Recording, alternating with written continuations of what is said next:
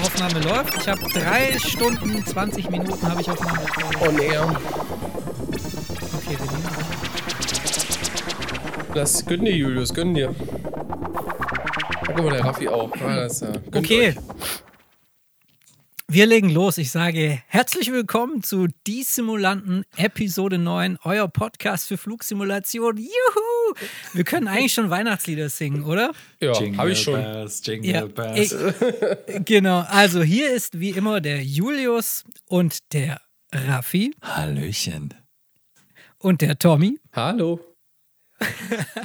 Und wir haben heute einen besonderen Gast, den wir gleich vorstellen.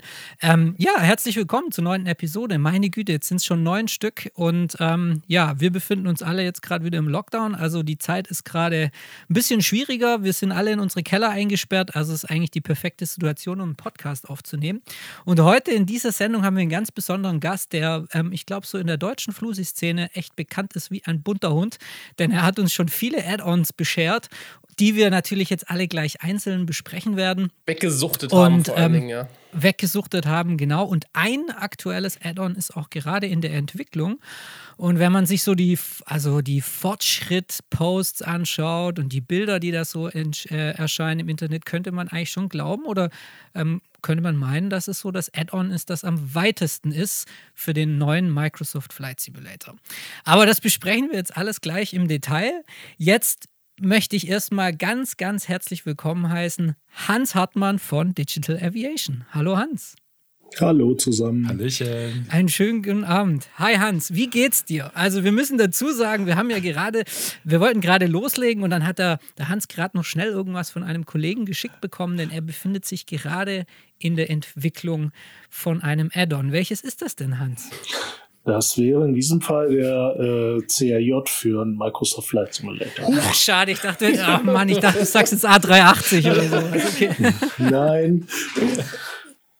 Und es ist auch kein VC für die äh, alte Fokker 105. Okay, perfekte Vorlage. Genau. Ja, hallo Hans, schön, dass du bei uns bist, äh, hier im Hallo. Podcast Die Simulanten. Genau, also du hast jetzt gleich auch schon äh, ähm, Add-on erwähnt, dass, ähm, dass du ja auch be, ähm, begleitet hast in deiner Karriere. Vielleicht erzählst du ein bisschen was zu dir selbst. Also, woher kommst du vor allem auch aus dem äh, Flusi-Bereich und was ist so auf deinem Lebenslauf schon an Add-ons zu finden, die du mitentwickelt hast? Oh, da ist eine ganze Menge. Also ich habe angefangen so ja Mitte Ende 1999, also mittlerweile fast 21 Jahre. Und äh, das ging so los, dass mich ein Bekannter, der Jürgen Weinberger, damals Chef der Eurowings VA, gefragt hat, ob ich Instrumente für ein Flugsimulator-Projekt programmieren könnte. Ich habe nur ein bisschen geflogen, aber, aber nichts in Richtung Entwicklung gemacht bis dahin.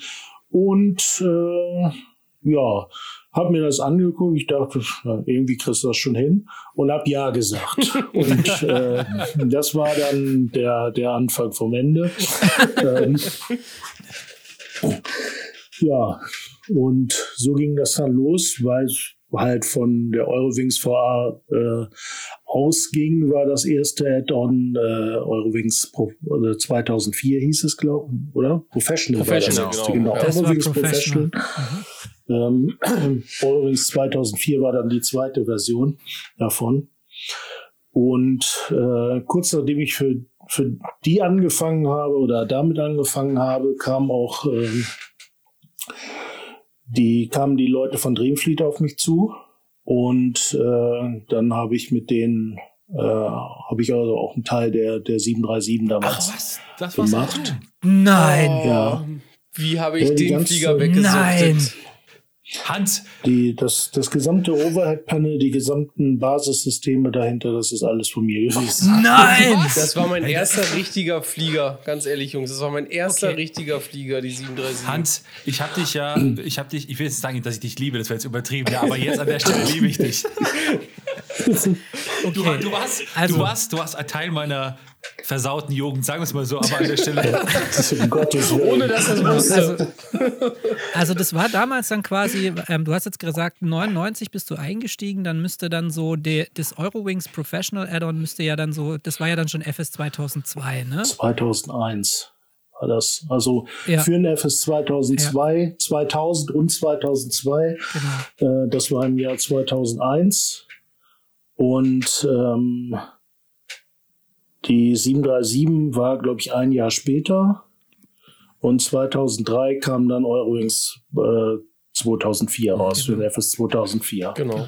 Genau. Also ich möchte hier vielleicht an der Stelle mal kurz die Hörer abholen. Es gibt vielleicht welche, die noch nicht so lange, also selbst wenn man seit zehn Jahren Flugsimulation betreibt, hat man das damals vielleicht nicht mitbekommen, aber es gab damals, Aerosoft gibt es ja schon sehr lange, die haben schon die Simulatoren früh mit Add-ons bestückt und begleitet und es gab damals das Add-on Euro Eurowings Professional und das war letztendlich eigentlich ein Traum an Paket, was es heute nicht mehr gibt. Nämlich es bestand aus einem ähm, aus einer British Aerospace 146 Simulation, aus einem Airbus A319 und aus einer ATR 72 und 42 Simulation, glaube ich. Genau, genau. Und dazu gab es dann noch typische Eurowings-Destinationen, nämlich Amsterdam, Stansted, ähm, Nürnberg war, glaube ich, dabei oder München. Also ich krieg's nicht mehr zusammen, weil ich selbst war damals, glaube ich, 15 Jahre alt. Also Genau, also Euro, dieses, dieses Add-on war damals wirklich so ein riesen, riesen Ding, das einfach jeder hatte. Ja. Und das Lustige war ja damals, und ich glaube, jetzt wird mir auch einiges klar in Bezug auf die Dreamfleet 737, man ist den Airbus ja damals mit Boeing FMC geflogen, ja?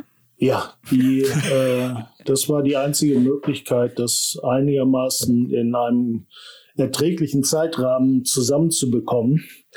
Äh, und da, äh, da, wir, da ich gute Kontakte oder auch Aerosoft gute Kontakte zu Flight One hatten, ähm, haben wir damals also das, das Boeing FMC äh, äh, lizenziert dafür.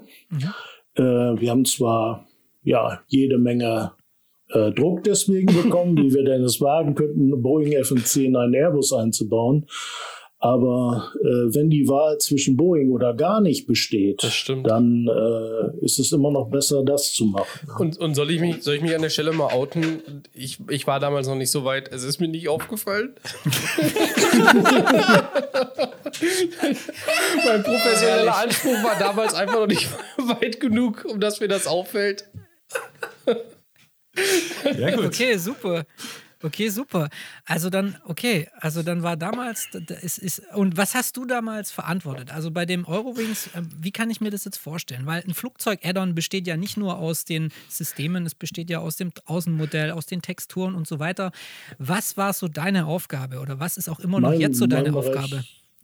Mein Bereich war äh, Programmierung. Also die, die ganzen Cockpit-Systeme äh, habe ich gemacht bei der äh, sowohl ATR als auch Airbus als auch äh, äh, BAE. Ich muss, muss gestehen, damals hatte ich auch noch nicht so wahnsinnig viel Ahnung, äh, wie äh, welches Flugzeug nun im Detail funktioniert. Äh, da war viel also geraten, äh, viel hat man mal so hier und da von, von befreundeten Piloten zugerufen bekommen, aber im Wesentlichen Manuals zum Beispiel, FCOMs standen quasi gar nicht zur Verfügung zu dieser Zeit. Und Okay. das äh, deswegen hat auch, darunter hat damals auch durchaus der Realismus gelitten und natürlich aus auch unter den, den Möglichkeiten, die, die die damaligen Flugsimulatoren geboten haben. Das ist ja äh, vorm, vorm FSX äh, ist das sehr oder relativ stark eingeschränkt gewesen. Vielleicht noch als Ergänzung hier an der Stelle. Es, es war ja auch zu der Zeit nicht, dass es irgendwo jetzt mal eben.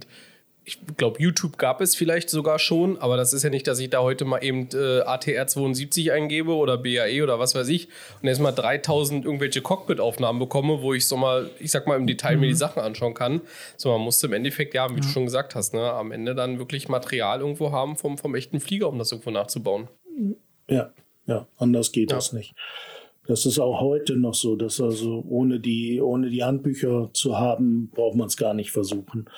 Ähm, Es sei denn, man hat, man hat mehrere Piloten, die wirklich ihre gesamte Freizeit darin investieren, einen beizubringen, wie, wie äh, der Flieger funktioniert. Ja. Und, da Und, dann ist auch noch der, der Punkt, dass äh, die Piloten auch nicht immer hundertprozentig alles wissen, sondern vieles nachgucken müssen. Ja.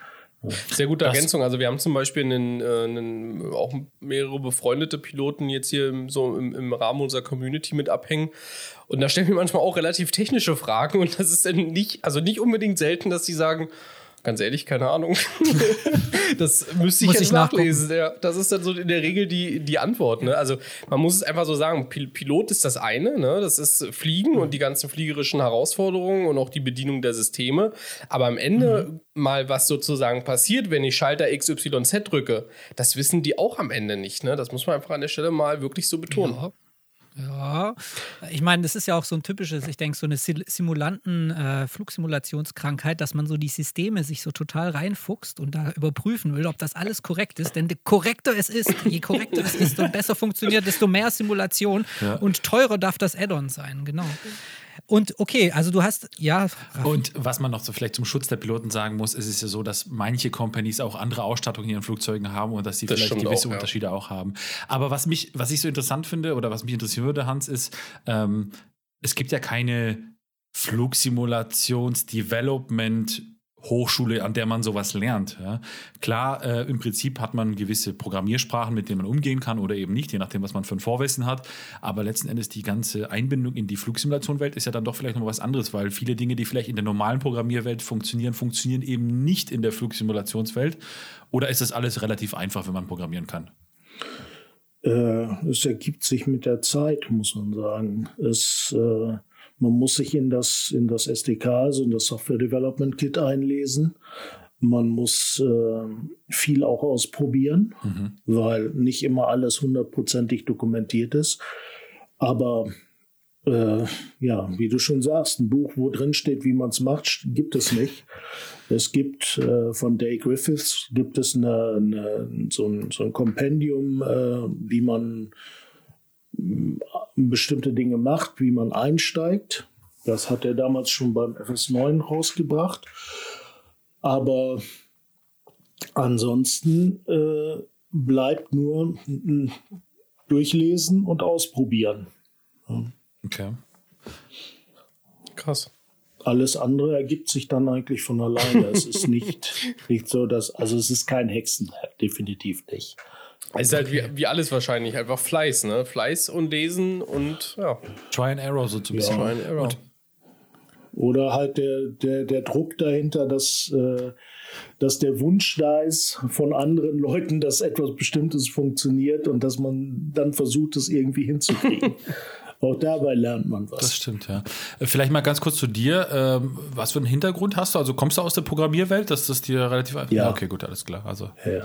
ein äh, waschechter Programmierer. Also was man, was man können muss, ist äh, C oder C programmieren.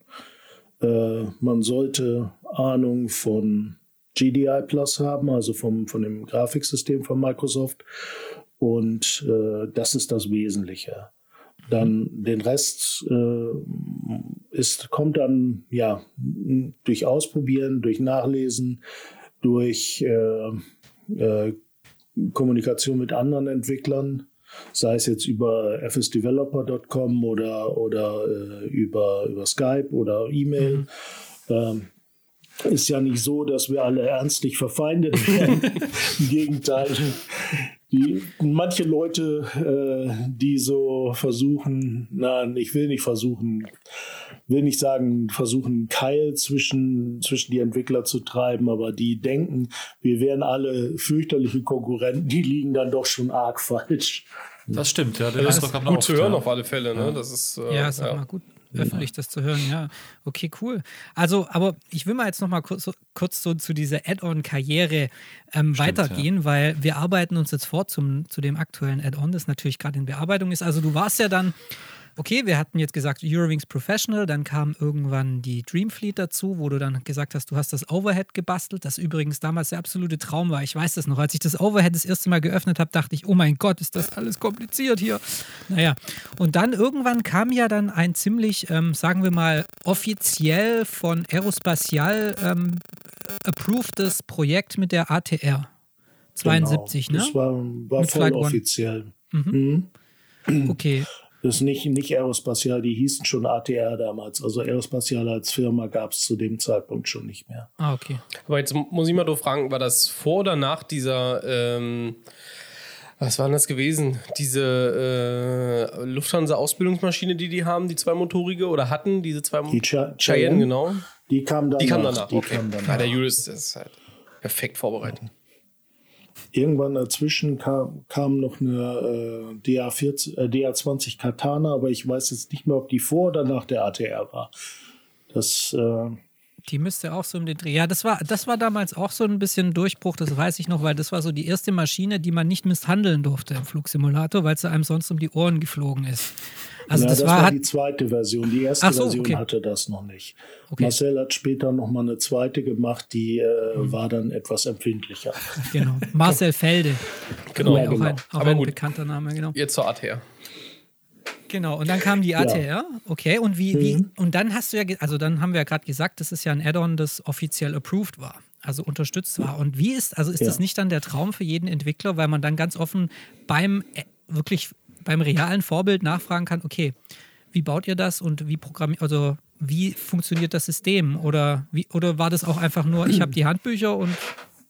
Nein, nein, das war schon, äh, die haben schon etwas, sind schon etwas tiefer eingestiegen.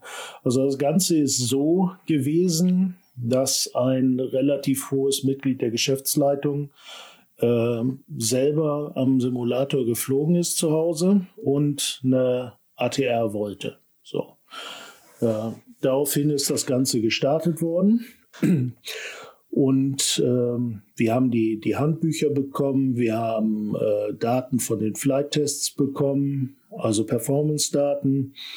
Äh, wir haben diverse Stündchen in deren Full-Flight-Simulatoren zugebracht. Ich will jetzt nicht sagen, wie viel, aber ich bin während des Projekts, glaube ich, vier oder fünfmal nach Toulouse geflogen. Äh, das, äh, das hat Spaß gemacht, muss ich sagen. Es ist der Faktor Raterei, den es leider gibt, der ist, ist dabei weitgehend weggefallen. Aber dennoch, die meisten Informationen habe ich äh, auch bei dem Projekt hier äh, aus Deutschland von einem Eurowings-Kapitän bekommen, der äh, ATR geflogen ist.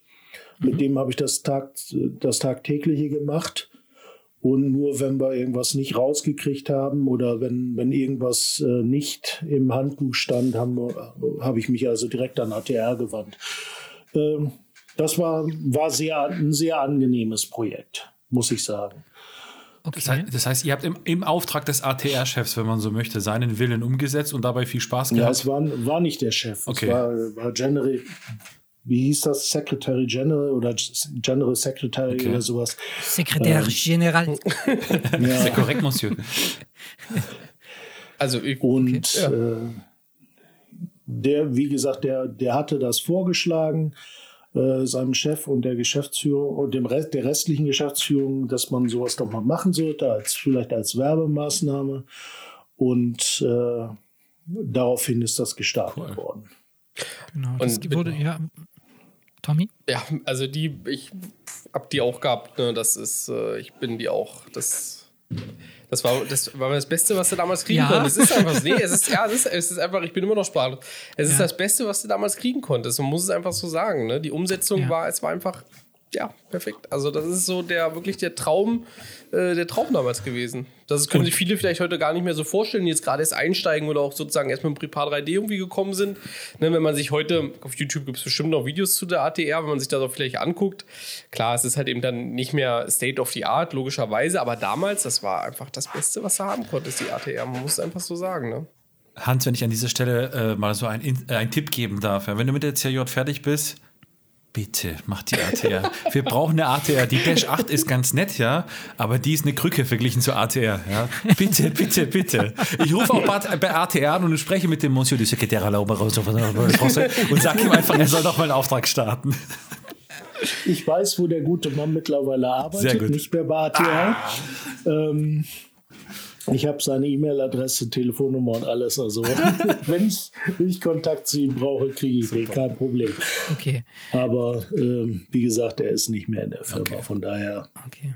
und, äh, wird, ist es schwer, da jemanden zu finden, der sich entsprechend für so etwas einsetzt. Mhm. Denn die, viele, viele im, im äh, professionellen Fl Luftfahrtbereich sind gegenüber Flugsimulationen ja doch noch etwas leicht konservativ eingestellt. Stimmt. Ja. Ja, eh, ich sag mal, ja, wer weiß. Ja. ähnlich wie beim Gero Finke, den wir vor zwei Wochen hier hatten, der hat ja auch gesagt, ähm, als er mit dem Eurofighter-Projekt angekommen ist und zu der Eurofighter GmbH gesagt hat, wir machen das, wollte die dafür begeistern für das Projekt und dann haben die gesagt, das ist schön und gut, aber von deinen späteren Kunden kauft keiner einen Eurofighter. Ja. Ich glaube, ähnlich, ähnlich ist es jetzt bei der CRJ, bei der Fokker oder bei der ATR ja. gewesen. Ich vermute mal, relativ wenige Bestellungen sind dann dadurch eingegangen bei ATR am Ende des Tages. Ne? ja. ja.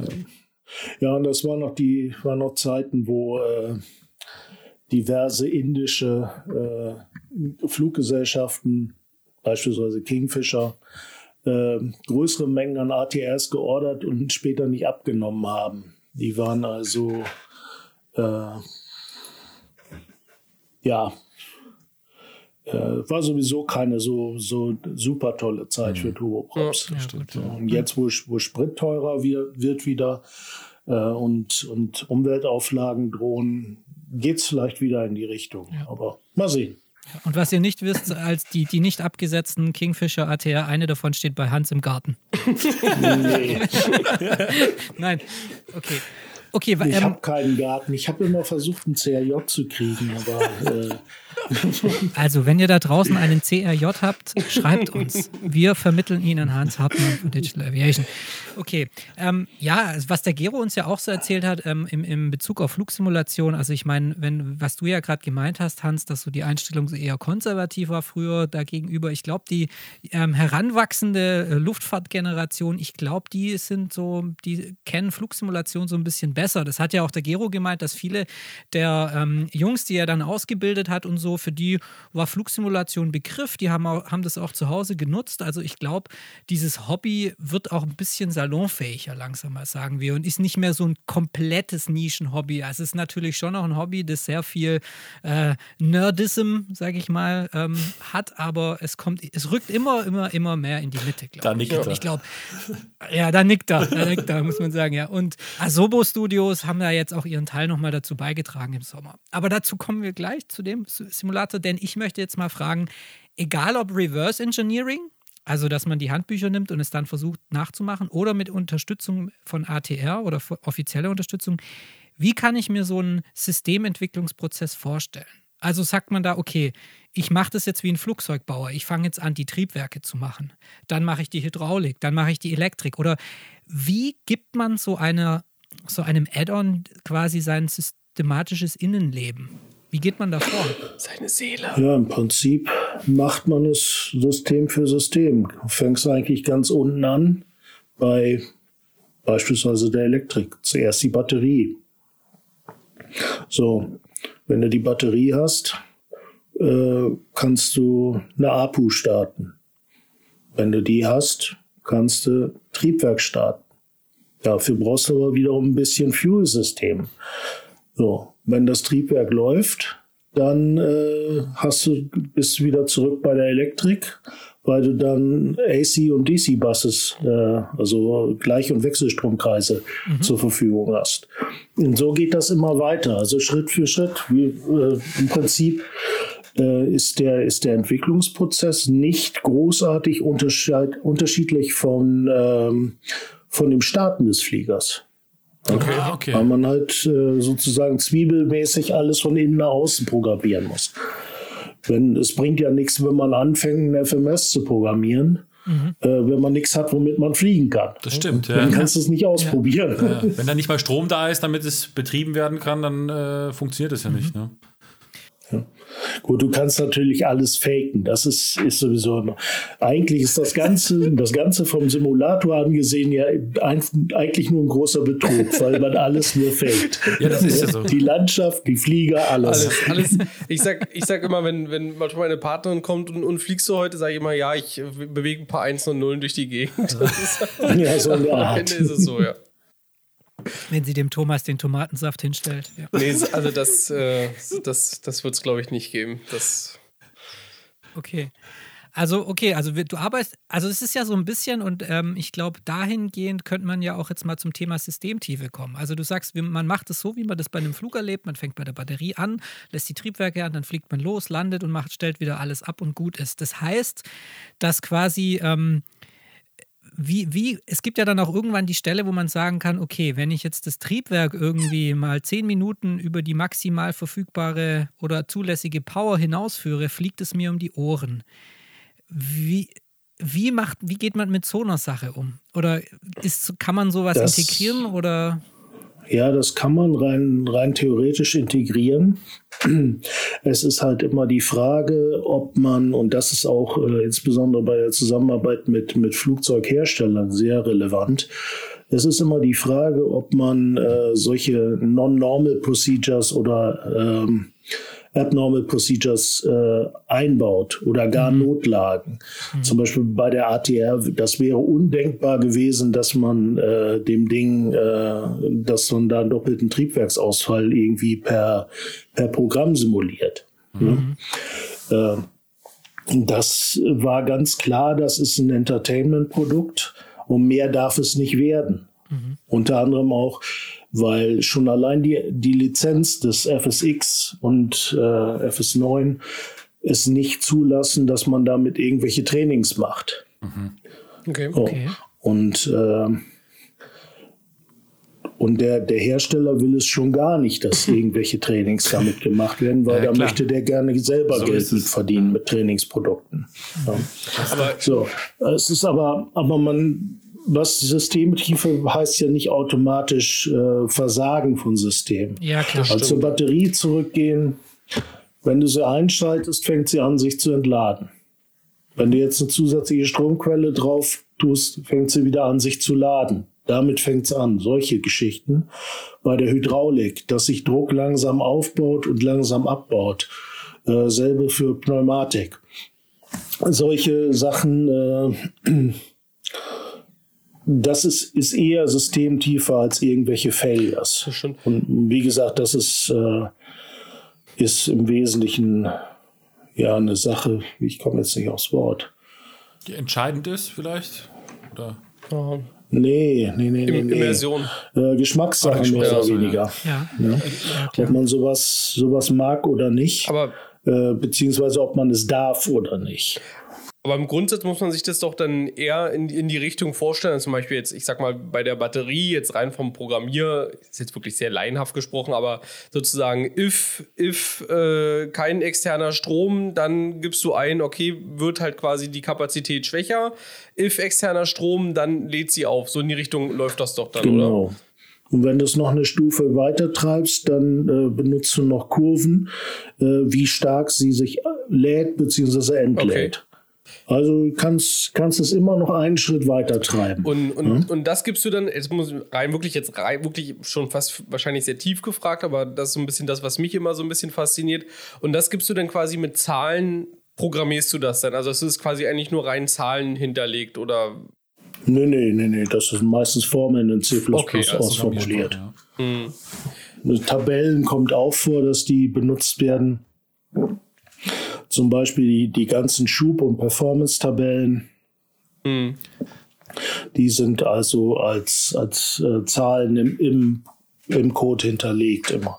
Und auf die wird auch zugegriffen. Darüber entscheidet sich dann halt in äh, welcher Höhe bei welcher Schub, äh, Schubhebelstellung wird welche N1 erreicht oder welche, äh, wenn man jetzt mit Detents wie beim CRJ oder Airbus abrechnet, tust du den Climb. So, jetzt wiegt dein Flieger, weiß ich nicht, 45 Tonnen bis auf Flight Level 93. dann wird in der Tabelle geschaut, so und so viel N1 muss der für die normale Cruise Speed haben. Mhm. Okay. Und wie ist das im Entwicklungsprozess, wenn du ähm, so die verschiedenen Systeme machst und plötzlich merkst, oh, ich habe im einen System was verkackt, beeinflusst das dann automatisch die anderen oder gibt es da irgendwie, dass man sich so, so Schutzwände dazwischen programmieren kann oder so? Nein, das, das beeinflusst sich schon gegenseitig, aber sowas merkt man im Allgemeinen, wenn man da äh, und, und, voll daneben liegen kann man nicht. Das, so, so kompliziert sind sie nicht, die Sachen. Aber es gibt mit Sicherheit ja, ich sag mal, Systeme, die sind ein bisschen dankbarer zu programmieren, welche ein bisschen weniger dankbar. Ja, zumindest kann ich mir das vorstellen, dass es gewisse Challenges gibt. Ja, man, oftmals hat man so von oder oder viele, sage ich mal, scheitern so am FMC, ob das jetzt wirklich so schwer ist oder nicht schwer, kann ich nicht beurteilen. Aber aus da das ist so schwer. Ja, okay. Ja. Äh, aber aus, aus deiner aus deiner Sicht als Entwickler, was ist so der Teil, wo du sagst nicht, da habe ich keine Lust drauf, das wäre jetzt vielleicht unfair, ja, aber das fordert mich am meisten, sagen wir es mal so. Hm. Oder tut Hans Hartmann einfach alle wegprogrammiert? Einfach wegprogrammiert. Der programmiert sie alle weg. Also, da ich bei meinen bisherigen Projekten bis auf die 737 immer, äh, immer der einzige Programmierer war, äh, muss ich zwangsläufig alles wegprogrammieren, ob ich will oder nicht. Aber äh, ich überlege gerade, also was ich am wenigsten gerne mache, sind Sachen, für die ich stundenlang fliegen muss, um sie zu erreichen. Okay. Also ah, okay. Ähm, zum Beispiel Testen der Berechnung vom, vom Top of Descent, wo ein kompletter Flug nach dem anderen immer wieder das gleiche Profil, bis es dann endlich passt. Ja. Das äh, ist etwas nervig manchmal. Was ist deine Stammstrecke? Äh, normalerweise München-Köln. Gibt es da eine Zahl, wie oft? Ja, ein, mein, meine werten Bekannten in der Szenerie-Szene es immer noch nicht für nötig gehalten haben, eine vernünftige Version von Münster aus Osnabrück zu machen. Das stimmt, ja. Habe ich keine andere Wahl. Ja, also liebe Entwickler, kümmert euch mal um den Hans. Genau. Wenn er bei seinem 45. Flug ist, um jetzt raus, um den Top of Descent zu finden, dann braucht er jetzt mal Münster und nicht nur Kölle. Okay, also, also das heißt, es ist dann auch. Ich kann Erland Bescheid sagen. Es ist ein, ein Raum weiter auf Discord. Sehr gut. Okay, sehr, ja, das wäre was. Sehr gut, sehr, das wäre was. Okay, also dann ist es halt auch viel Ausprobieren ne, an der Stelle. Also man, ja, ist, ja. ja. ohne Ausprobieren geht das nicht. Mhm. Also ja. Äh, man kann sich alles theoretisch äh, auf dem Zettel zusammenreimen, aber ähm, wenn du das spätestens, wenn du das erste Mal mit echt Wetter fliegst, äh, findest du dann raus, dass die äh, Realität doch einiges anderes ist als das, was du auf dem, auf dem Papier zusammengebastelt hast. Gibt's, wo, wo, oh, sorry, wo, Raffi. Ja, mach. Wo ist da so die Grenze, sage ich mal? Ne? Weil ich meine, äh, klar, man kann jedes System bis zum letzten Millimeter programmieren. Ja, man kann es aber natürlich auch so programmieren, dass es quasi nur so aussieht, sage ich jetzt mal, also wieder Fake. Ja, ähm, quasi, dass wenn man die Batterie anmacht, ja, ähm, die da so ein bisschen, wenn jetzt ein System angeht, dass sie vielleicht die Anzeigen, jetzt sage ich mal, wenn es irgendwelche Anzeigen gibt, ein bisschen rumwackeln. Ja, aber ob die tatsächlich jetzt wirklich so wackeln oder ob das nur eine Animation ist, ja, äh, das ist so ein bisschen Unterschied. Ne? Ob die jetzt wackeln aufgrund von Werten oder aufgrund von irgendwelchen, sage ich mal, Animationen, die nur das schön verpacken. Äh, Gibt es da so gewisse Grenzwerte, wo man sagt, okay, das mache ich jetzt wirklich wirklich so, wie es das System ist. Und manche mache ich nur, dass sie so aussehen, als ob sie wären. Oder programmiert man grundsätzlich alles so, wie es ist? Also solche Sachen, so Zeigersachen, äh, die, die wackeln oder äh, weiß ich nicht, äh, wie das bei VOA und äh, NDB-Empfängern ja häufig ist. Ähm, das muss man, weil der Flugsimulator ähm, wenn man da ein VOA eindreht, kriegt man immer ein 100% Signal, immer äh, geradeaus. 1 so. ne? Da wackelt nie was. Ja. Das heißt, wenn man da was wackeln lassen will, speziell bei einem ADF, ähm, dann muss man das schon selber programmieren. Da ist das eine künstliche Abweichung, ja, äh, die die man quasi, ja, im Prinzip ist es ein Fake, ja. weil das, das eigentliche ADF-Signal ist nach wie vor das gleiche. Du kriegst immer, nach, immer noch vom Flugsimulator 100% geliefert. Also im ja. Prinzip, der, der Simulator ist eigentlich zu perfekt verglichen zur echten Welt und man versucht ja damit quasi die Immersion, das ist ja immer so ein immer mehr aufkommender äh, Wert oder Wort, wie auch immer, ja, so ein bisschen aufleben zu lassen, indem man quasi bewusst, ich sage jetzt mal, Fehler einprogrammiert. Ja. Ja, okay. ja in, dem, in dem Zusammenhang jetzt. Also es ist... Äh, es ist auch gut bei mir jetzt nicht, weil ich das äh, nicht, nicht hauptberuflich mache. Aber ähm, bei vielen ist es natürlich auch eine Frage von, äh, von Zeit und Geld. Ja. Wie viel mhm. man, äh, irg irgendwo wird das Limit sein, wie detailliert man werden kann ohne dass man äh, beim Projekt-Release dann draufzahlt. Ja. Weil es am Ende teurer war, es zu bauen, als man, als man es reinkriegt. Mhm. Würde man jetzt äh, äh, einen Flugsimulator-Add-on für, für 500 Euro verkaufen können, wäre es kein Problem. Aber äh, wir sind auch, auf dem Weg dorthin. Auch, ja, auch die teureren Add-ons sind äh, ich denke mal, der, der FSL Airbus, der ist durchaus extrem detailliert. Der hat auch seinen Preis, aber äh, zu einem niedrigeren Preis glaube ich nicht, dass das machbar wäre. Okay. Weil er muss ja müssen ja auch irgendwie ihre Entwickler bezahlen dafür. Mhm. Und einen, einen interessanten äh, Einblick oder einen interessanten Beitrag fand ich auch vom, vom Gero vom letzten Mal, der sagte, am Ende muss man auch gucken, welche Performance da hinten rauskommt. Ne? Das hilft ja nicht, wenn ich den Flieger bis ins äh, wirklich letzte unendliche Detail programmiere, der Simulator das alles irgendwie berechnen muss und ich dann nachher drei Frames habe. Das bringt ja halt auch keinem, keinem, keinem ja. was. Ne? Ja, ja, das ist natürlich auch der Fall. Das, okay, äh, ich, ja wir, ich denke, wir, wir klappen jetzt mal die, die Türe vom, von der ATR hoch und äh, klappen die Türe von dem nächsten Flieger runter und besteigen den jetzt mal oder betreten den. Nämlich, ihr habt ja dann damals ähm, als Digital Aviation dann diesen CRJ angekündigt. Und dann haben sich natürlich alle riesig gefreut. Es gab dann noch die Fokker 100. An der hast du ja auch mitgewirkt, richtig? Nee, nee, nee, da habe ich gar nichts mit. Ah, okay. Überhaupt okay. nichts mit zu tun gehabt. Das war ein Projekt von Florian Praxmauer und ja. Marcel Felde. Ah, okay. Die haben das gemacht. Ich habe da überhaupt nichts mitgemacht, Deswegen. außerdem den Namen zu verleihen sozusagen. Deswegen kein VC. Außerdem, genau. Außerdem kann man in die FVK gar nicht eintreten, weil da gar kein 3D-Cockpit ist. Ja? Das heißt, man kann sie sich nur anschauen. Ja? Genau. Obwohl in Lelystad eine, eine Fokkernase ohne Cockpit drin steht. Also man könnte dezent behaupten, es gibt kein VC in Fokkers. aber, aber also, Hans, mal kurze Frage. Ja, vielleicht nervt es vielleicht falsch, aber ist das, ist das irgendwie, also ja, Nerv ist eigentlich vielleicht doch das richtige Wort. Nervt es dich, dass man dich damit in Verbindung bringt? Ein bisschen, aber mittlerweile äh, nicht mehr so. Es stört mich nicht weiter. Okay. Das Witzige daran ist, äh, ich habe das VC hier auf der Platte. Ja, ja. Aber äh, es ist in keinem releasefertigen nee. Zustand. Ja. Von mhm. daher kann ich nichts damit anfangen. Ich habe die Rohdateien nicht, ich habe nur das äh, nur das endgültige, fertige VC. wir, wir, waren ja schon mal in dem, wir sind ja schon mal in dem Kreise der Tester gekommen, dass wir es ja mal ausprobieren durften, ja. Und es ist tatsächlich schön, ja, aber es ist halt, wie du schon sagst, natürlich nicht kein Release einfach letzten Endes. Das, ne? das, ja, das, das ist, ähm, am Ende ja ich denke, man, man, man sollte dieses Kapitel, also so, so wie ich auch die Fokker geliebt habe und das, äh, das VC sicherlich eine tolle Sache gewesen wäre, aber ich glaube, das Kapitel sollte man an der Stelle einfach schließen.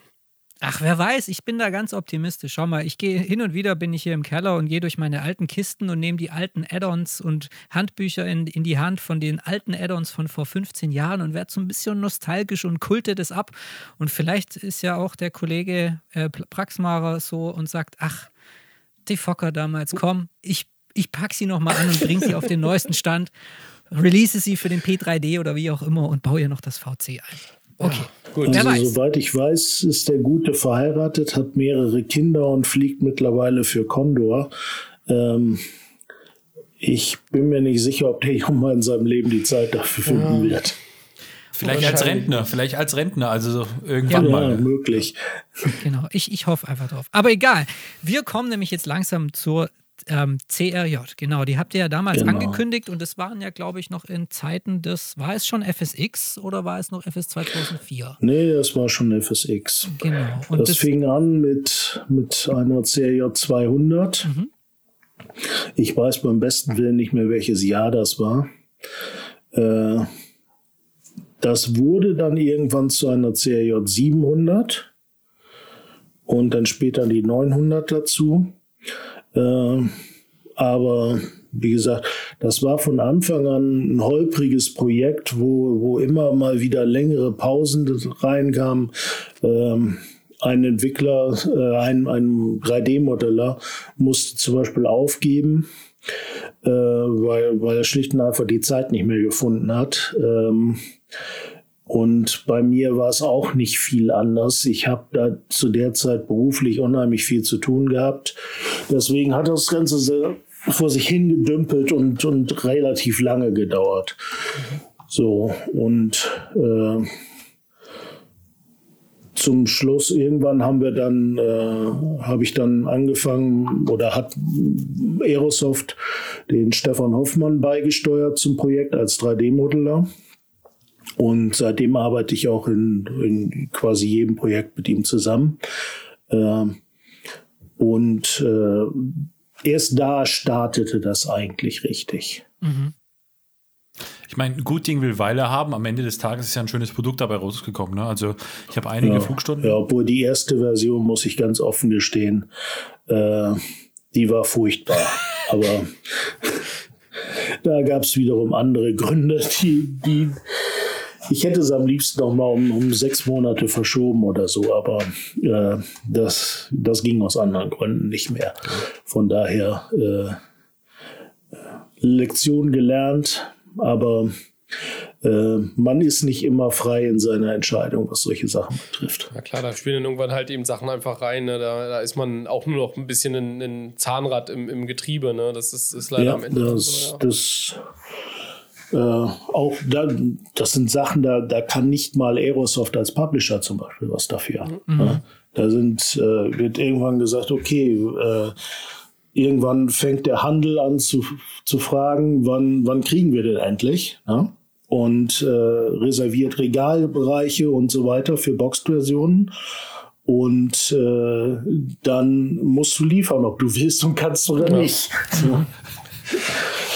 Das ist also schon etwas, äh, naja, ist nichts, nichts anderes, als äh, wenn man im, im richtigen Leben im professionellen Bereich Software entwickelt. Ja, Auch da steht der Verkaufspreis als erstes fest, als zweites das Release-Datum und als drittes wird, wird das Projekt begonnen. ja, genau. Und ja, und das Gefährliche ist ja auch immer, ich meine, je mehr Infos man preisgibt, desto hungriger wird quasi die Community und macht dann auch ein bisschen Druck. Ne? Also ja, dann, ja, ja, das auch, aber ja. äh, da, da sage ich ganz klar, ähm, äh, das, das ist für mich kein Grund, irgendwas zu, mhm. zu releasen. Ja, klar. Ja. Also das ist natürlich, vielleicht kommt es auch so ein bisschen mit der, mit der Erfahrung, die man immer in den, in den Jahren der Flugsimulation dann auch eben, eben hat, auch als, als User. Also ich muss ganz ehrlich gesagt gestehen, ich bin auch aus dieser Zeit irgendwie raus, dass ich jetzt sage, oh, jetzt der Flieger, oh, wann, hoffentlich kommt der jetzt unbedingt, ich brauche den jetzt, ich will den jetzt fliegen, ne? Aber Echt? es gibt natürlich, klar, ja, doch, ist schon so, dass ich einfach da, da bin ich nicht mehr empfänglich, also bin ich nicht mehr empfänglich für. Das ist, das dauert so lange, wie es dauert und irgendwann kommt der auf die Platte und dann ist gut. Also das ist, äh, und wenn das ein halbes Jahr früher oder ein Jahr früher oder später ist, ist mir das eigentlich vollkommen Rille. Also da ist nicht mehr, dass ich da irgendwie in irgendeiner Weise irgendwie dem entgegenfiebere. Also ich freue mich drauf. Nehmen wir jetzt mal zum Beispiel TFDI mit der MD11. Ne? Seit Jahren freue ich mich auf eine MD11. Aber ob die jetzt 2021 oder am Ende 2022 kommt oder pff, das ist ja, mir, stimmt. das ist mir, also muss ich sagen, komplett Rille. Echt? Ich bin da noch, also ich bin da immer noch ich weiß gar nicht, ein kleines äh, Kind, muss ich ehrlich sagen. Hans, wann kommt die CRJ von dem MSF? Wann kommt die CRJ von dem MSF? Wann kommt die CRJ von dem MSF? Wann kommt die CRJ? Wann ist Release-Datum? Wann ist Release-Zeit? Wann ist Release-Zeit? Los! nee, das ist aber da, also. Um ehrlich zu sein, wenn du, du müsstest mein, mein äh, Private Message Folder im, im Microsoft Forum gucken. Ja, wahrscheinlich genauso, oder? Alles, was, was, was unbeantwortet ist, ja. äh, ist da entsprechend zu finden.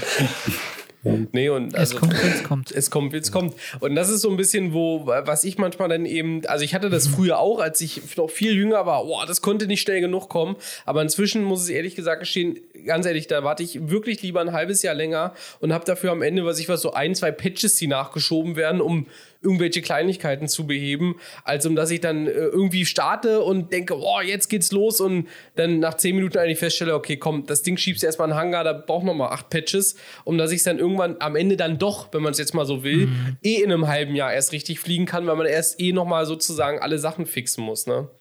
Aber gut, das ist ja, jeder Ansatz. Das ist, das ist oft ja. so.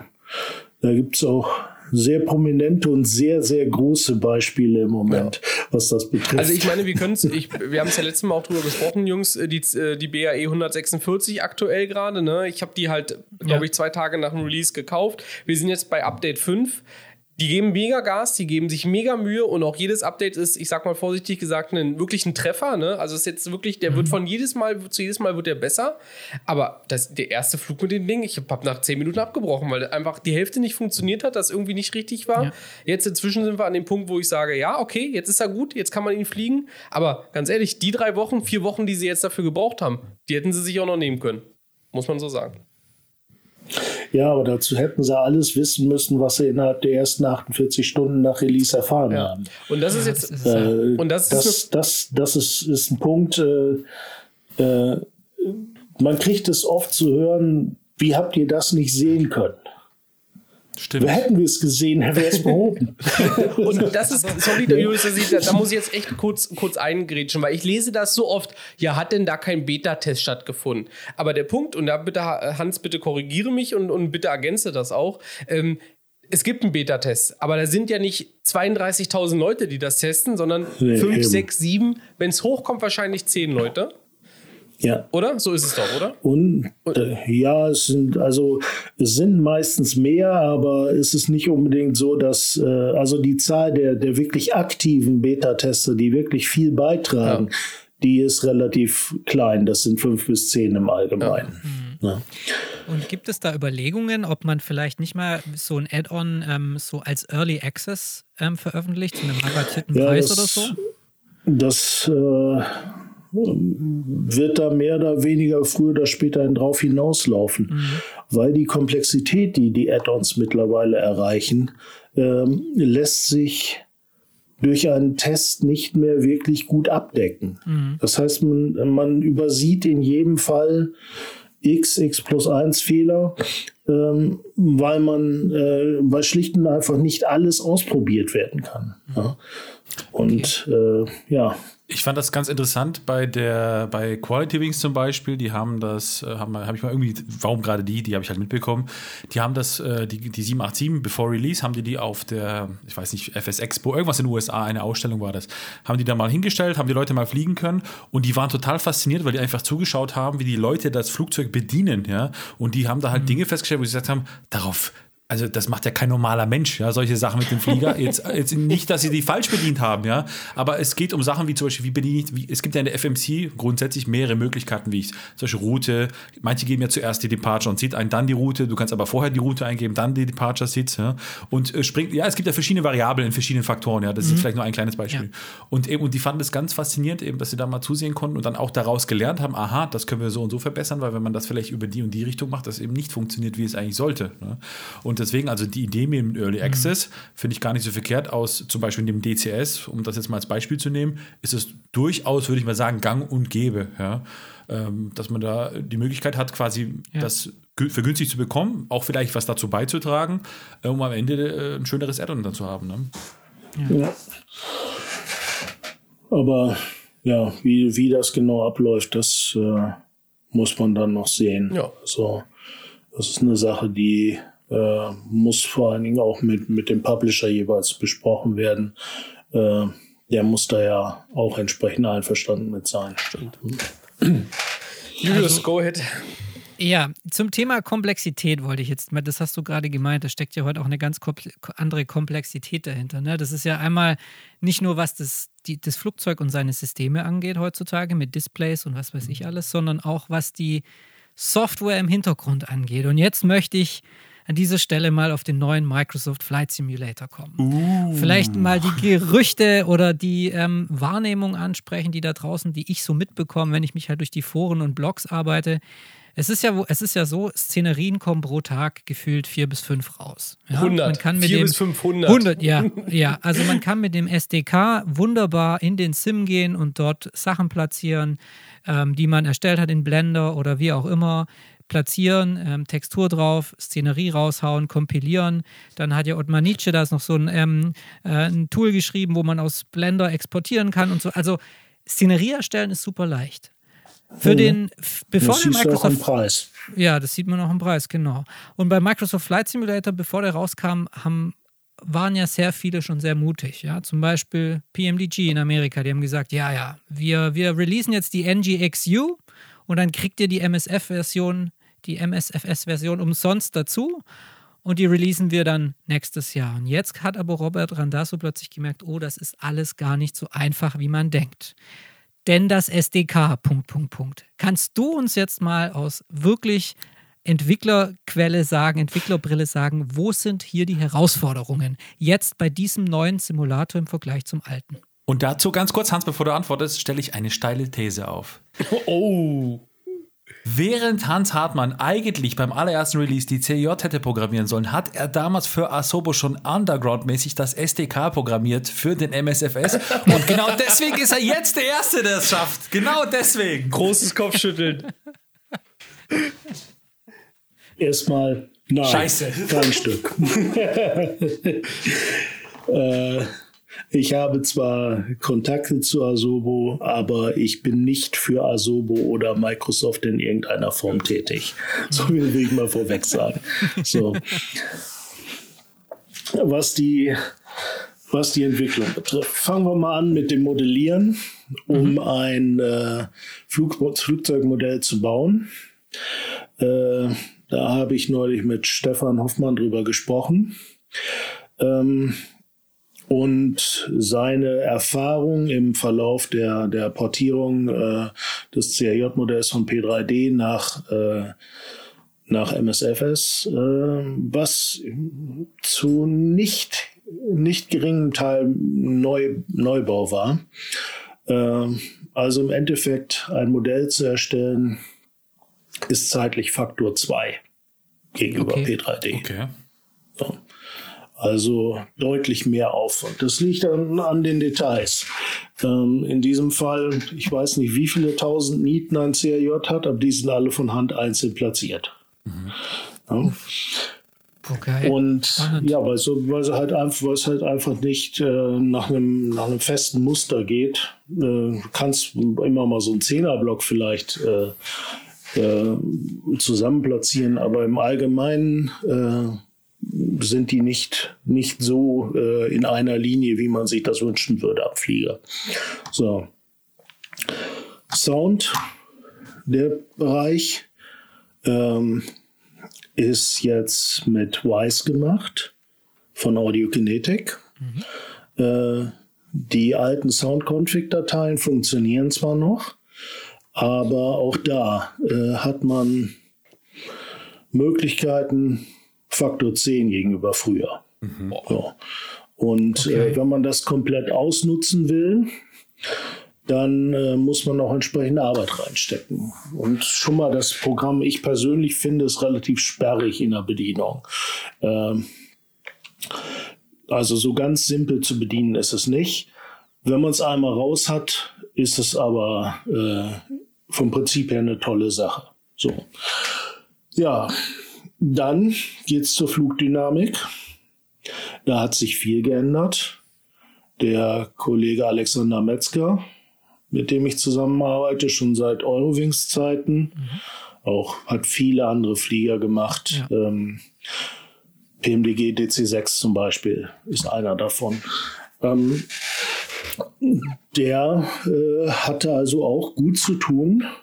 Die ganzen, es gibt etliche neue äh, Konfigurationsoptionen, äh, die entsprechend einzubauen, dass sich die Triebwerke zum Beispiel auch nur annähernd wieder so korrekt verhalten wie beim, beim FSX, äh, Quatsch, FSX, P3D.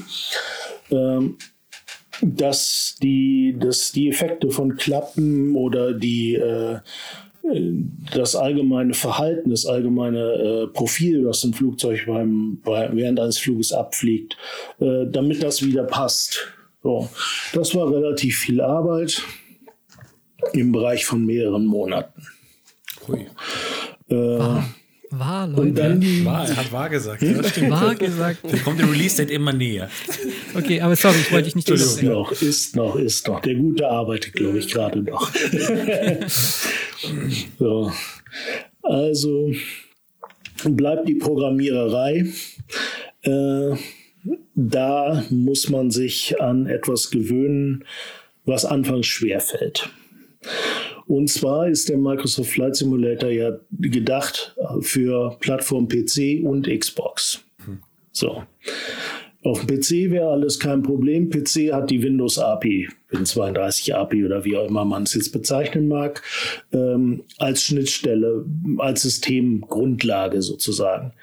Da gibt es äh, alles von Netzwerk, teilweise sogar Datenbankzugriffe und äh, Schreiben und Lesen von Dateien, alles Mögliche. So. Ähm, das wurde im, äh, im Interesse der Plattformunabhängigkeit durch etwas ersetzt, was man WebAssembly nennt. So, das ist ähm, ersetzt im Prinzip das Betriebssystem. So. Alles, was man vorher unter Windows gemacht hat, wo man Windows eigene Funktionen für benutzt hat, muss man nun WebAssembly eigene Funktionen verwenden. Ähm, weil nicht alles, weil man nicht rauskommt. Man ist in einer Sandkiste, die Sandkiste ist außen zu und äh, man hat keine Möglichkeit, aufs, aufs eigene Betriebssystem zuzugreifen. So. Ähm, der, wie gesagt, das wurde im Interesse der Multiplattformfähigkeit äh, so gemacht. Es, wollt, es war das Ziel, dass halt Add-ons, die für den PC entwickelt werden, auch auf der Xbox laufen können. Sofern ja nichts Schlechtes. Ähm, jetzt, das heißt, mit diesem Pro das ist das, was sich, wo sich, glaube ich, die meisten drüber äh, beschweren, beklagen. Ähm, weil man vieles, was man vorher äh, gewohnt war, was, was einfach da war, ja, weil man sich da jetzt drum bemühen muss, das äh, einzubauen. So. Das heißt, um das vielleicht mal einfach zu sagen, sage ich mal, die vorhandenen Werkzeuge, sage ich jetzt mal, die man vorher hatte, wurden jetzt quasi beiseite gelegt und jetzt gibt es eine andere Art von Werkzeugen, wie du schon gesagt hast, WebAssembly ähm, letzten Endes und man muss halt einfach lernen, mit denen umzugehen am Ende des Tages. Genau. Genau so ist es. Es ist exakt dasselbe, als wenn du dein Windows-Programm nimmst und versuchst, es unter Linux oder auf dem Mac zum Laufen zu kriegen. Ja. Ja? Andere Plattform, andere Umgebung. So, das ist, das ist die Schwierigkeit. Es gibt noch einige andere, äh, etwas nervige Geschichten. Ich weiß nicht, das ist mittlerweile, das SDK ist ja schon eine Weile raus, also wird das wohl nicht unter NDA fallen. Ähm, Beispiel äh, das Thema Compilerlauf. Wenn man ähm, Heißt, wenn ich was ändere in meinem Programm, drücke ich im Visual Studio einmal F8, dann äh, kompiliert er das Programm neu. An der Stelle hätte es sich für P3D gehabt. So, das dauert 15 Sekunden. Wenn, wenn ich mal was ganz Grundlegendes ändere, vielleicht mal eine Minute. So. Ähm, bei WebAssembly kommt, kommen noch, äh, wenn man das, wenn man den Flugsimulator auf Bild klickt. Das ist das Schöne übrigens am Flugsimulator, am Flight Simulator. Ähm, man hat die Möglichkeit, ohne den neu zu starten, quasi alles zu ändern. Man hat komfortable Editoren. Also äh, er ist auch für Entwickler, gibt es deutliche Verbesserungen gegenüber FSX oder P3D. Das muss man dazu sagen. Aber ähm, man hat also nach jeder Änderung, jedem Compilerlauf, ähm, folgt eine Konvertierung des WebAssembly-Files, was man produziert hat mit dem Compilerlauf. Und die dauert so drei bis vier Minuten. Das heißt, äh, mein Kaffeeverbrauch ist in den letzten Monaten um das 50-fache angestiegen. Ich hatte ja schon, ja, ich hatte schon mal im Scherz gesagt, ich hätte es toll gefunden, wenn, äh, wenn es noch länger dauern würde, damit ich Mittagsschlaf halten kann. Aber das ist, ist es leider nicht.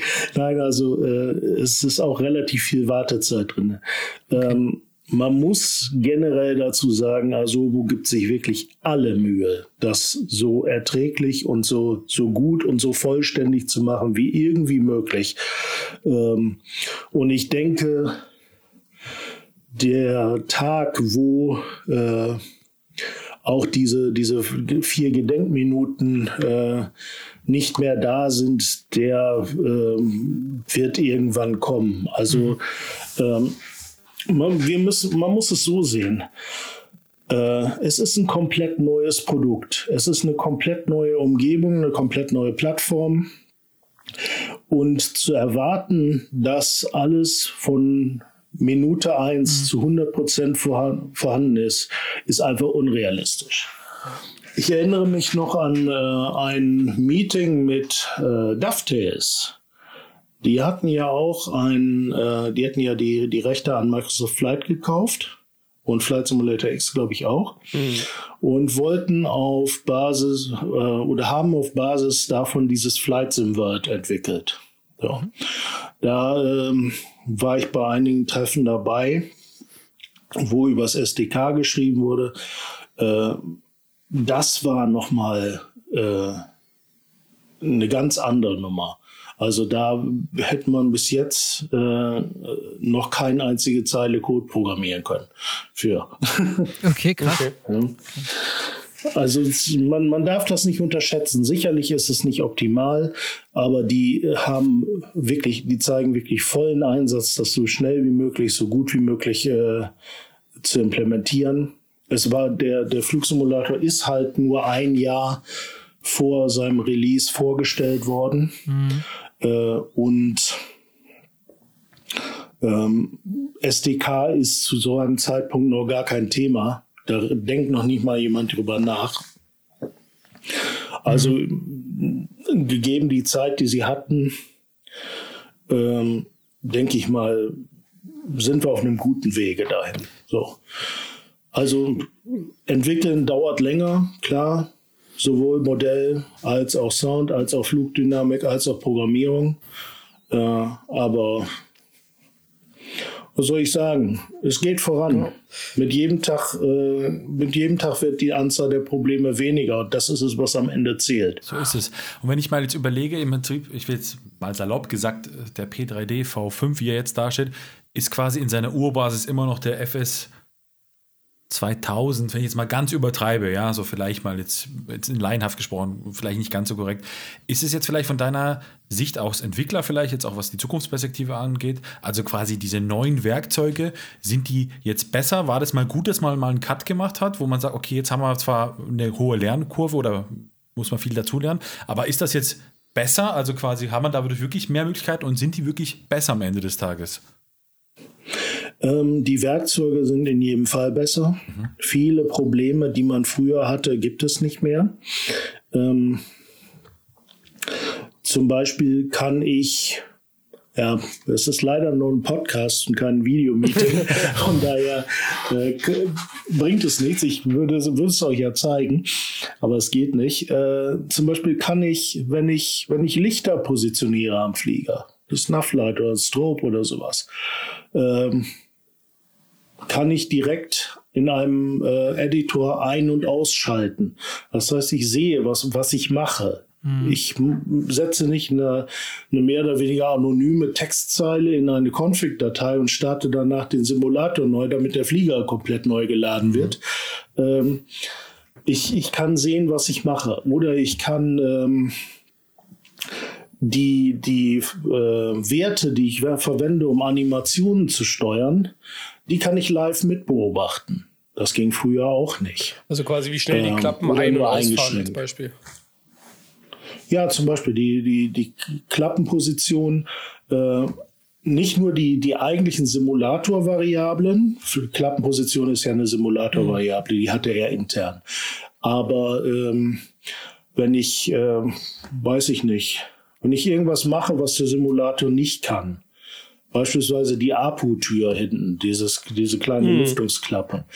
Ähm, wenn ich die aufklappe, dann kann ich meine Variablen im Simulator überwachen und genau sehen, was da jetzt im Einzelnen abgeht. Das hilft bei, beim, äh, bei der Fehlersuche ungemein um das vielleicht mal, äh, Entschuldigung, ich bin gerade so eine Frage Flow, ja, aber wenn man ja, jetzt, wenn man, wenn man jetzt sagen würde, im Prinzip, ähm, wenn man jetzt von der FSX-Welt kommt, ja, oder P3D-Welt, ähm, jetzt entwickelt man für den MSFS, also quasi eine neue Werkzeuge. Kann man das so vergleichen, wie wenn ich jetzt sagen würde, ich würde ein Produkt, vielleicht hast du jetzt da nicht so einen Einblick, aber wenn ich jetzt sagen würde, ich würde für den X-Plane ein Produkt entwickeln, das wäre im Prinzip auch eine Neuentwicklung, weil viele Dinge anders sind, ähm, oder ist das dann doch nochmal eine ganz andere Welt?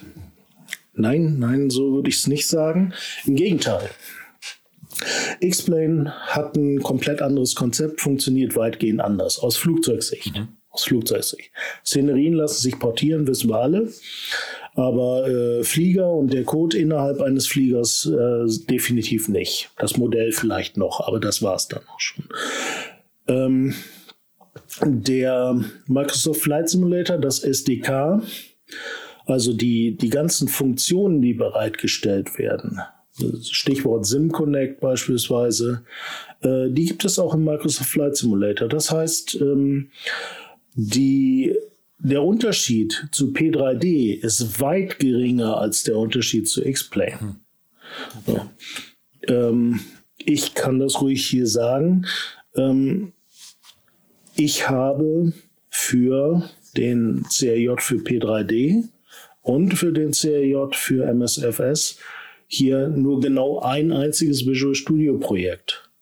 Ich muss zwei Werte umschalten, dann kommt hinten P3D Gauge raus, eine P3D DLL. Schalte ich sie wieder zurück, kommt hinten ein WASM-File raus, also WebAssembly-File für Microsoft Flight Simulator. Das heißt, jede, jede Korrektur, jeder kleine Fix, den ich für Microsoft Flight Simulator mache, mache ich automatisch gleichzeitig auch für P3D. Das äh, ist natürlich ein schöner Effekt. Also die, die, die Basis ist, ist nicht viel anders. Die Details, die unterscheiden sich stark. Das ist. Das heißt, man, äh, man muss immer sehen, dass man, man hat einen Teil, der für P3D funktioniert, man hat einen anderen Teil, der funktioniert für, für Microsoft Flight Simulator sozusagen. Okay. okay. Also das bedeutet dann quasi, weil das ist da, was ich da vorher wahrscheinlich dann falsch verstanden habe. Ich dachte, man könnte eben nicht so diesen, dieses, dieses bestehende Skelett aus dem P3D einfach mitnehmen in den neuen. Also du, ich dachte jetzt wirklich, du musst dir in dieser, in diesem neuen API oder so nochmal komplett die Mühe machen, um nochmal alles neu zu programmieren, aber nein, das, nein, nein, das nein. ist, aha, okay. Dann, dann wären, wenn das nicht möglich wäre, dann ähm, wäre ich genau mit allen anderen Entwicklern zusammen. Erstmal würde ich mir überlegen, ob ich es überhaupt mache. Und zweitens ähm, würde ich wahrscheinlich eine Zahl mit einer 2 hinten fürs Release-Date nennen, also 2022. Und das mhm. würde auch PMDG in dem Fall machen. Okay. Ähm, nein, man muss sicherlich nicht alles von vorne programmieren. Das heißt ja. aber nicht, dass es äh, dass ich hergehe, auf den Knopf drücke und ich habe meine MSFS-Version. Das, ja, das funktioniert nee, das nicht. Ja, ich bin also seit, seit einem Jahr im Prinzip äh, da dran, diese Portierung zu machen. Mhm. Und dann kannst du dir vorstellen, wie viel das ist. Ja. Ja. Das heißt, kurze Antwort mit Ja oder Nein. Auch wenn jetzt der MSFS kommt, also der CJ für den MSFS, wird es weiterhin quasi, wenn es da Weiterentwicklungen gibt, diese auch für den P3D geben? Ja. Gut. Das ist das schön. Ist, das, ist, das ist schön. Ich liebe dich. Nee, also doch. Und dann, ich, ich ja, nun, es ist, es ist ja so, ähm, ich weiß, äh, dass man das bei Azure oder Microsoft sicherlich nicht so gerne hören wird, wenn ich das sage. Aber was ich hier sage, was ich sage, gebe ich nur von, von Bekannten und Freunden weiter. Äh, es gibt nicht wenige Personen, die äh, vom Microsoft Flight Simulator ein bisschen enttäuscht sind in puncto äh, mehr oder weniger ernsthaftes Fliegen. Das stimmt. Also äh, je höher der Nerd-Faktor, desto unzufriedener. Ich glaube, das kann man ziemlich sicher sagen. Das- Ja, da gehöre ich dazu. Da gehöre ich dazu, ja. Weil es ist halt so, genau. wir sind es, we- weißt du, und ich glaube, das ist auch so ein bisschen jetzt, die, die, jetzt ist ja so ein Paradigmenwechsel mit diesem Simulator, aber wir sind so eine Tradition gewohnt. Wir haben angefangen wa- wahrscheinlich mal mit, den, mit dem FS95 oder wann auch immer wir eingestiegen sind. Und dann wurde der Simulator immer so ein bisschen weiterentwickelt und die Add-ons wurden weiterentwickelt. Und wir haben das so irgendwie gem- gelernt, okay, die V4-Version gibt es schon, ja, jetzt wird bestimmt bald die V5-Version kommen, so war es dann auch, ja. Also hier wird noch ein bisschen Textur angepasst und hier wird vielleicht noch was umprogrammiert, aber das Add-on kommt bald. Und jetzt kommt der neue Simulator und jetzt hat man sich irgendwie so beigebracht und so geprägt über die letzten Jahre, ja, jetzt müsste doch eigentlich dann auch mal für den neuen Simulator endlich das Add-on kommen. Und das ist jetzt halt, was man braucht. Und man stürzt sich dann in diese, diesen, in diese visuelle Welt da, dieses neuen Simulators und liebt es, aber merkt nach drei Stunden, ach, irgendwie, ich würde jetzt dann doch schon gern mal irgendwie hier mal ein FMC programmieren, so richtig und, Ja, und meine ja, Weights eingeben und Performance-Berechnung machen und so weiter und genau und ja. Genau, Aber der- das, das, ist, Ja. das ist der Punkt. Aber ich bin mir hundertprozentig sicher, dass wir auch diesen, diesen Zustand erreichen werden, früher oder später. Okay, gut. Ähm, nur halt jetzt noch nicht. So, Mhm. aber ähm, es ist halt eine Revolution, keine Evolution. Okay. Und äh, der Unterschied, der wesentliche Unterschied ist, P3D V5.1 basiert auf 5.0, basiert auf 4.5, 4.4, 4.3 und so weiter und so fort. Der Microsoft Flight Simulator SDK basiert auf dem FSX SDK, nicht auf dem P3D SDK. Das heißt, ähm, das macht den Unterschied in der Funktionalität in wesentlichen Punkten aus, dass man noch kein dass man viele Funktionen, die es im P3D gibt, ich nenne mal einfach Funktionen SimConnect Create Effect, womit man einen Effektfile laden kann und äh, ein Licht irgendwo platzieren kann. So, das ist im Prinzip das, was äh, mittlerweile bei den meisten P3D-Fliegern Real Light ersetzt. Hm? Haben wir im CJ auch drinne. Den Befehl gibt es im Microsoft Flight Simulator nicht. Dafür gibt es ein tolles Effektsystem, mit dem man Lichter super platzieren kann, drehen kann, alles direkt live sehen kann. Ähm, funktioniert genauso gut, ähm, nur ist es halt eine andere Grundlage. So. Und ähm, das betrifft nicht nur P3D, äh, nicht nur den, den CRJ, das betrifft PMDG, das betrifft FSL, das betrifft alle. So. Und äh, da muss man sich jetzt erstmal durchwursteln. Und deswegen äh, ist es kein Wunder, wenn jetzt erstmal mehr oder weniger ein Jahr Trockenzeit herrscht. Ja. Ich habe nur noch zwei Fragen. Du hast ja gerade die. Oh. Ja, und dann, dann halte ich die. 20. Ja, also ich habe noch 20, aber vielleicht zwei für mich. Du hast ja gerade schon angesprochen, es gibt ja quasi, das ist ja vielleicht ein Konkurrenzdruck, ja, aber jeder ist ja gerade ein bisschen am Reinwurschteln, ja. Digital Design, also du, PMDG, äh, FS Labs und wie sie alle heißen. Ähm, genau. Ähm, wie- wieso, wieso haben wir dann aber den Eindruck, dass der CJ so nah ist an den Release, verglichen zu allen anderen, die da irgendwie hinten dran kommen? Ist es quasi Matthias Kock mit seinem, äh, sage ich mal, Market, als Marketinggenie, um uns das so zu verkaufen? Oder sind wir, ohne jetzt ein Release-Date zu haben wollen, zu hören zu wollen, ja? Aber, aber, aber sind, wir wirklich, sind wir wirklich so viel näher dran an dem Release als alle anderen? Wir sind ziemlich nah dran. Und, da hat er seine Droge Aber- wieder. Ja. Jingle Bells, Jingle Bells, Weihnachten! Merry Christmas. Ja. Nein, es, ich sag's mal so. Äh, den, den eigentlichen Grund darf ich nicht nennen, aufgrund von Non-Disclosure Ja, ja. So. Ähm, aber wie Matta es schon mehrfach im Forum erwähnt hat, wir haben eine Menge Hilfe gehabt. Und äh, ich muss mich wirklich sowohl bei Microsoft als auch bei so ganz klar und ganz laut bedanken, äh, dass ohne die wäre das nicht möglich gewesen. Das muss man ganz, ganz klipp und klar so sagen.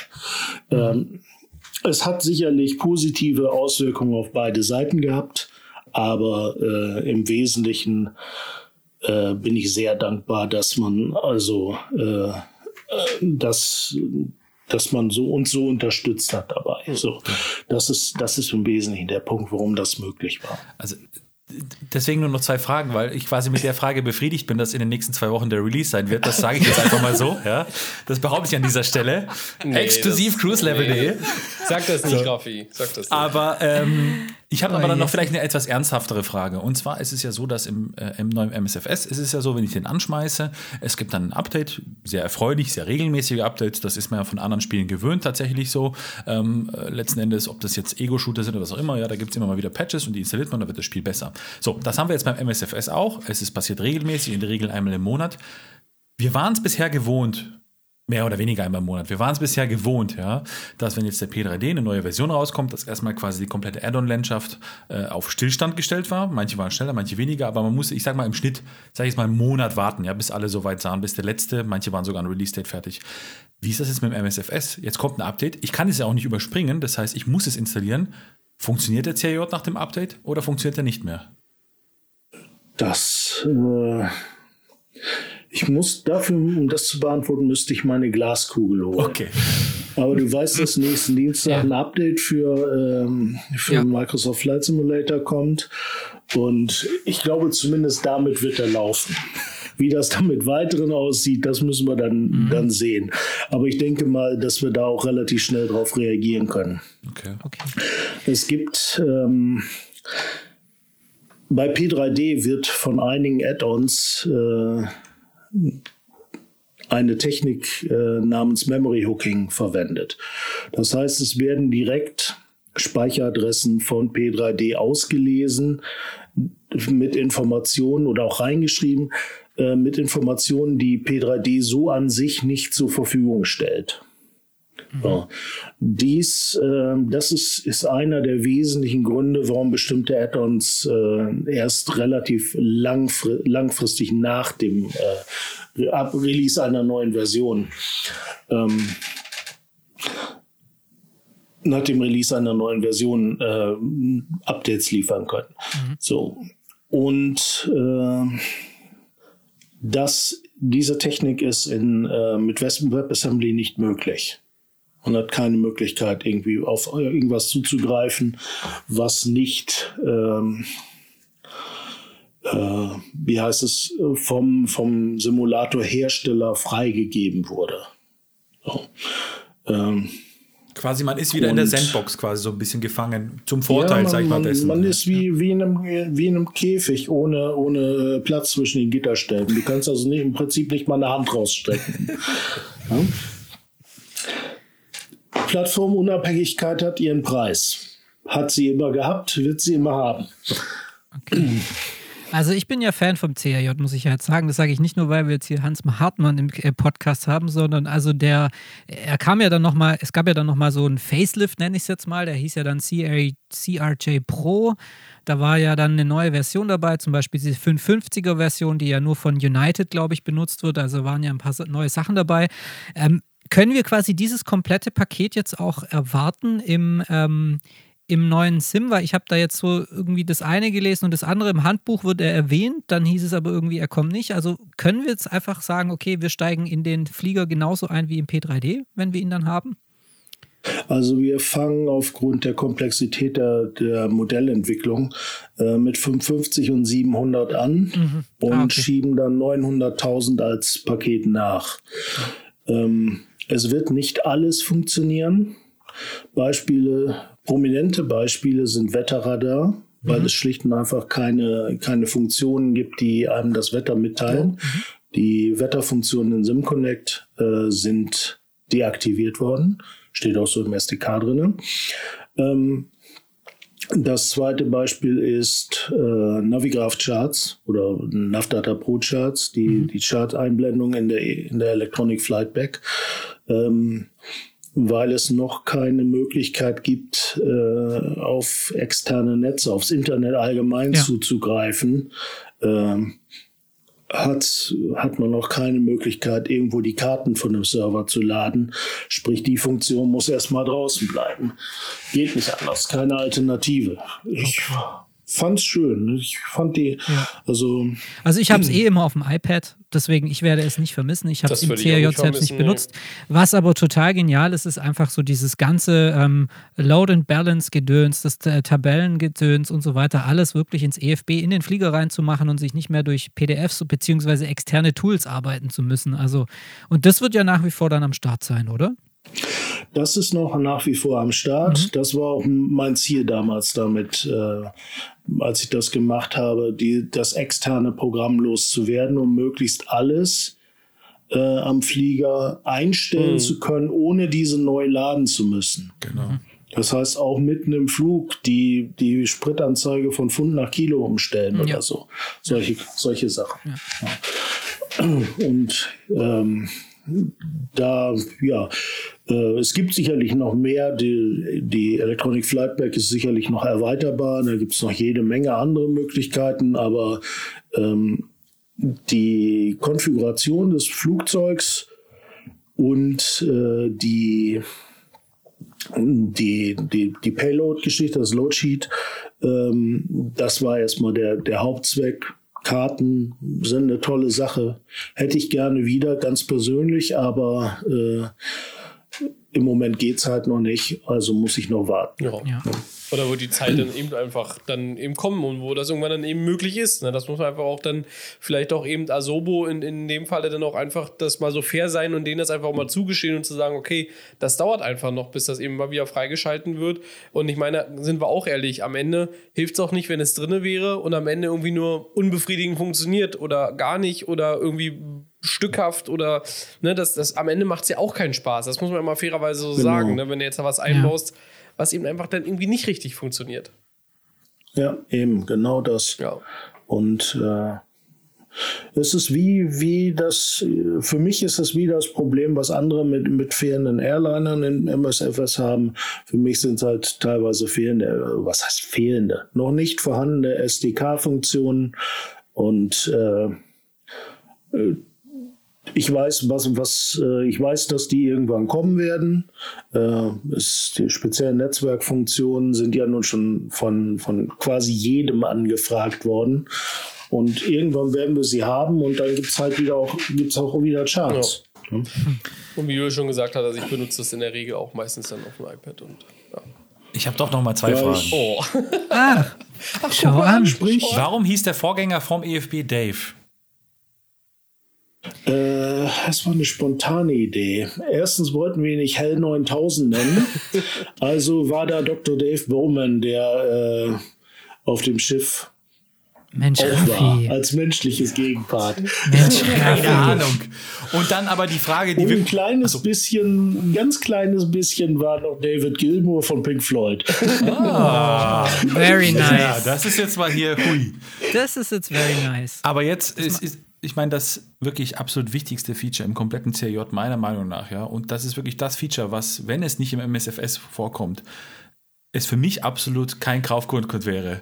Ist es so, dass wenn ich in der Kamera auf Kamera 3 umswitche, immer noch Mattes sein Gesicht zu sehen ist? Ja oder nein? Ja, Gut. aber, aber es gibt jetzt eine Änderung. Und zwar ähm, war das Bild ja ursprünglich mit in der, in der Gage DLL einkompiliert, Ja. ja, als Ressource. Äh, das geht nicht mehr mit Web WebAssembly. Die Bilder liegen jetzt als, äh, als PNG-Files auf der Festplatte. Das heißt, jeder kann hergehen und sich das da reinbauen, was, was er will. Ich baue dein Bild, ich baue dein Bild ein, Hans, ganz klar. Ich baue, ich baue Raffi ein. Okay. Okay. Und das wichtigste, das wichtigste Feature aller Zeiten ähm, ist, ist immer noch die Toilette, die wir in der ATR hatten. Mit der Nein. Das stimmt, Spüle. ja. das stimmt. Nein. Stimmt, Gott, das Willst du etwas sagen, dass die wiederkommt oder wie? Nein, Ach kommt so. nicht. Aber, ähm, das war damals so. Das Toiletten-SDK ist noch nicht fertig. Genau. Das war damals so, dass sich mehrere Leute im Forum vor, vor Release beschwert hatten, ah, macht da nicht so viel dran, release das lieber. Irgendwann fangt ihr noch an, Toiletten mit Spülung zu machen. so, und das ging mir dermaßen auf den Geist, dass ich den Modeler, der bei der, zu der Zeit schon lange fertig war mit seiner Arbeit, gefragt habe, sag mal, kannst du das einbauen? Ich sage, ja klar, kann er machen. So, da habe ich nicht mal was mit zu tun. Also es hat nicht eine Minute Zeit gekostet am Ende. Aber äh, das, das war also der Grund, warum, warum wir damals eine Toilette mit Spülung eingebaut haben. Sehr geil. Perfekt. So kann man die Community auch trollen. Super. Ja.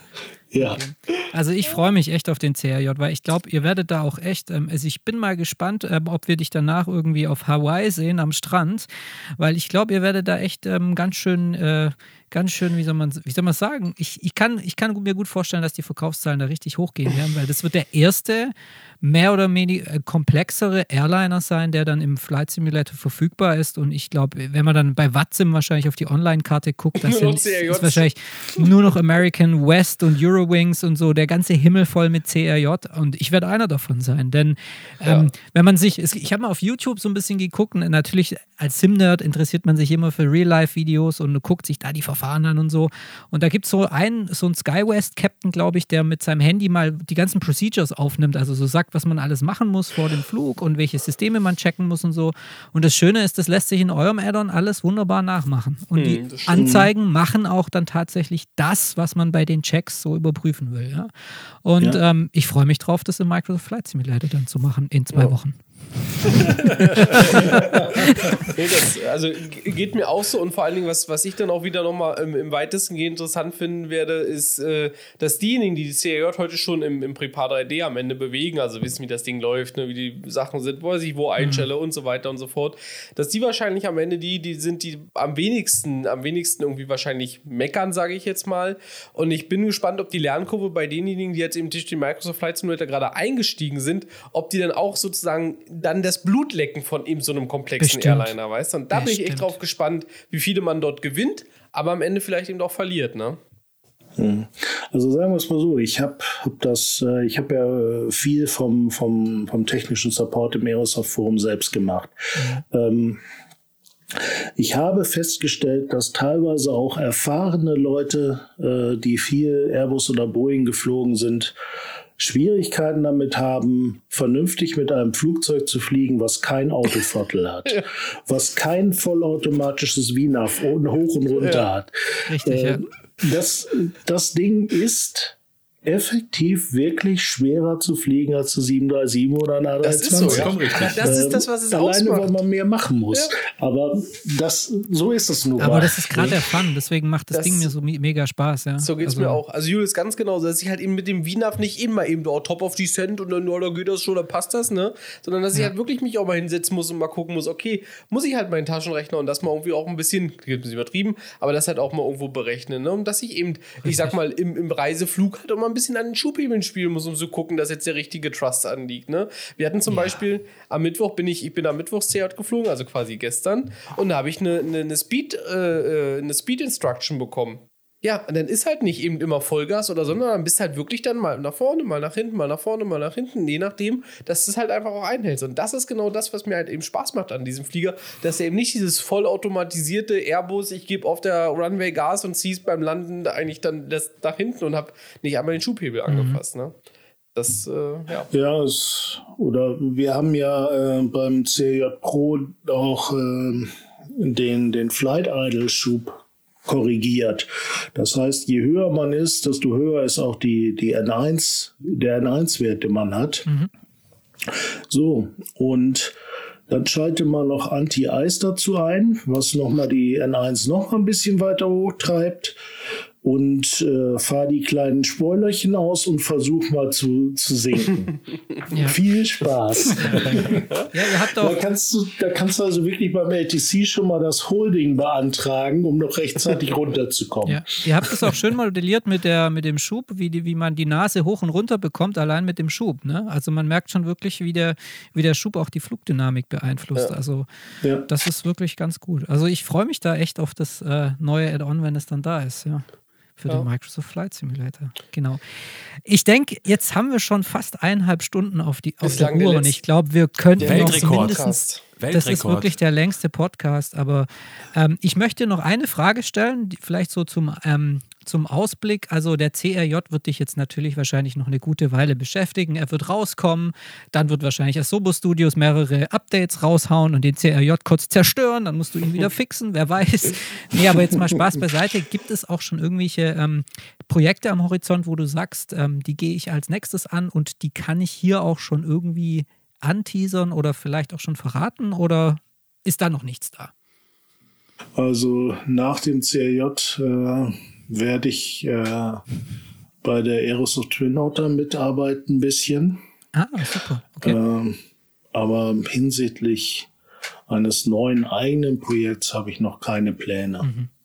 Aber ich denke auch, dass durchaus, dass äh, bis der CRJ mich in Ruhe lässt, mhm. so dass ich Zeit hätte, was anderes zu machen, wird noch eine ganze Weile vergehen neue Funktionen, die nachimplementiert werden müssen, mhm. ähm, Dinge, die, die wir jetzt äh, noch nicht drin haben, die zwar schon theoretisch gingen, aber äh, wo einfach ähm, auch die Zeit nicht da ist, um, um diese jetzt noch vom ersten Release zu machen.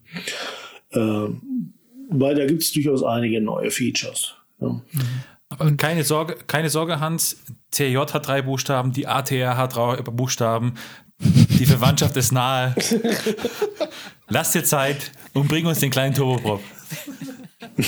Ja, eine ATR vermisse ich auch sehr. Also seit dem, seit dem FSX vermisse ich die sehr. Aber ja, es gibt ja, das ist ja immer das Witzige, ne? man möchte alle Flieger haben, aber hat eigentlich so, wenn man es mal wirklich rechnerisch angeht, wahrscheinlich gar nicht die Zeit, alle so in dem Umfang zu fliegen, wie man sich das gerne wünscht. Aber ja, es ist immer so dieses, wie, der Raffi hat vorher gesagt, er ist da wie ein kleines Kind und so bin ich da auch. Ich will mehr, ich will mehr, ich will mehr Spielzeug, ich will mehr Spielzeug und es macht einfach super Spaß. Ja, und dank Leute, äh, dank Leuten wie dir, Hans, ähm, ja, ist dieses Hobby, denke ich, das, was es geworden ist, so wirklich ein total cooles Hobby, in dem man sich total verlieren kann und ja. Ähm, noch eine kleine kurze Frage. Darfst du schon den Preis verraten vom CAJ? Oder steht der noch gar nicht hm. fest?